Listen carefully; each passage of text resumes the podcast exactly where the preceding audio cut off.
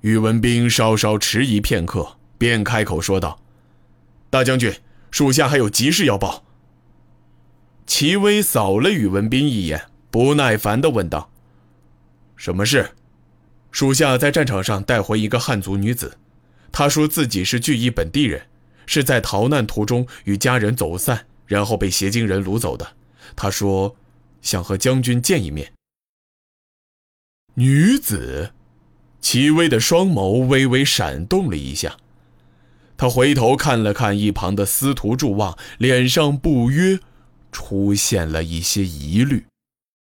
司徒祝望稍稍思索了一些时间，这才心平气和的小声问道：“这位女子是自己逃出来的吗？”属下以为不是，应该是邪精人故意放走的。那女子还说了什么？虽然这件事听起来有些匪夷所思，齐威却还是心平气和的说道。毕竟，如果这女子真的是西国百姓，那救人当然没有错的。即使她是因为某些特殊的原因才被邪精人故意释放出来。这女子很憔悴，但精神尚可，只是除了那几句话以外，其他的就什么都不愿意说了。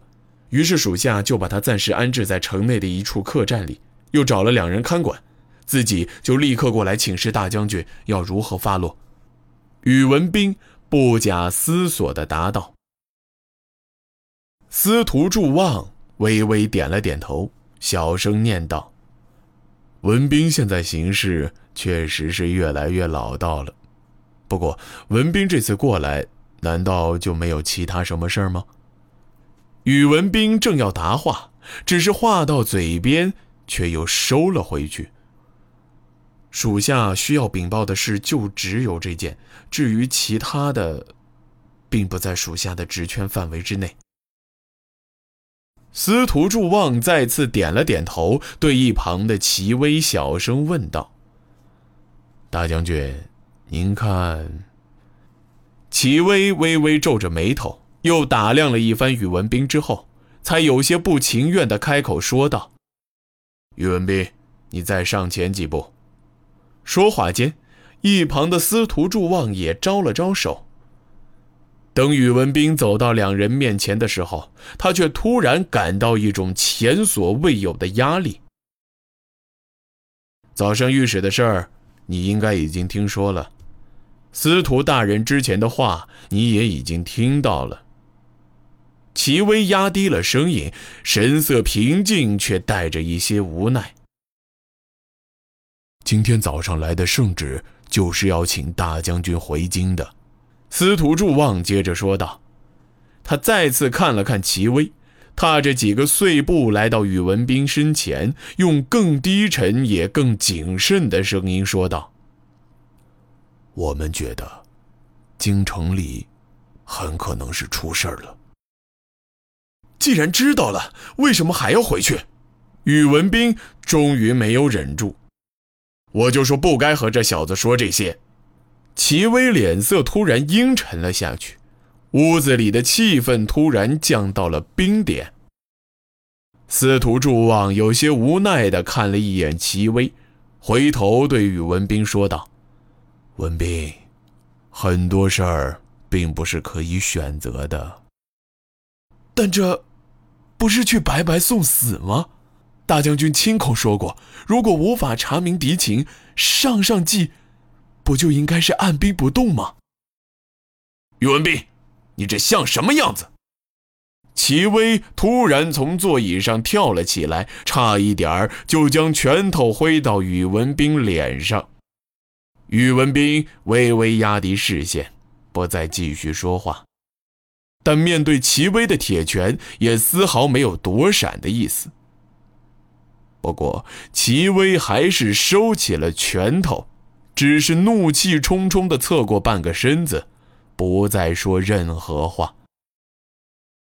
司徒祝望叹了口气，语重心长地说道：“，